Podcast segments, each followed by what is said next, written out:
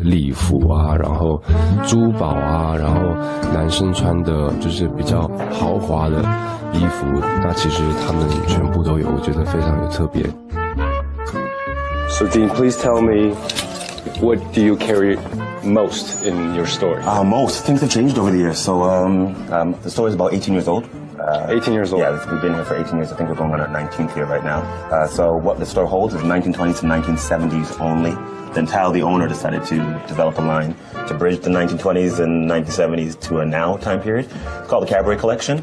Also, Oh, so those those dresses These over white there? dresses here are all um, designed by him, 1920s to 1970s inspired. Beautiful. Um, and we call them paper doll dresses in the sense that, let's say, you a, a bride or a lady was to like the top but hate the skirt. Uh-huh. She could then choose another skirt from anything else within the collection, and we can do slight tweaks. So it's not custom, but we do work them to be um, something any woman can wear. Beautiful satin pieces. um, Beautiful. they come in 40 different colors.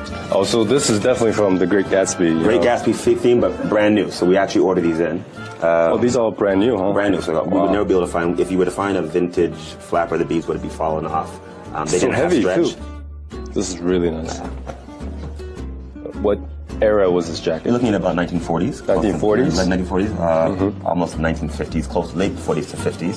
Um, it's around the Brat Pack time, Sammy Davis Brat Jr., Pack, yeah, yeah. the, whole, the whole entire, you know, Frank Sinatra kind of feel. It's a Awesome. brocade uh, jacket.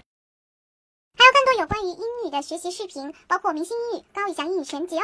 可以联系我的微信三三幺五幺五八幺零，跟我来索取哦。